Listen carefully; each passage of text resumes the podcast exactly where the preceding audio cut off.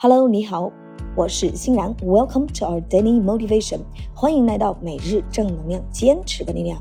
OK，今天的这一句高能英语是：Writing down your goals is like creating a real-time manifestation, priming your brain to take on the tasks you need to get on。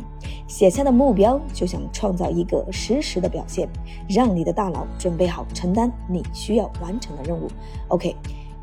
第二遍，Writing down your goals is like creating a real-time manifestation, priming your brain to take on the tasks you need to get done. 写下的目标就像创造一个实时的表现，让你的大脑准备好承担你需要完成的任务。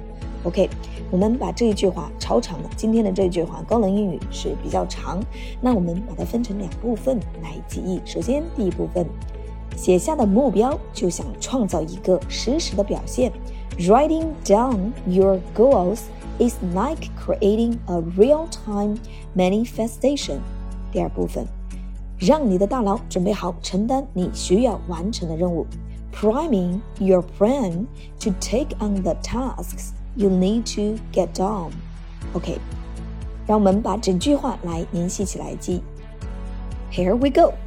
Writing down your goals is like creating a real time manifestation, priming your brain to take on the tasks you need to get on. OK，写下的目标就像创造一个实时的表现，让你的大脑准备好承担你需要完成的任务。OK，新的一天，新的自己，加油！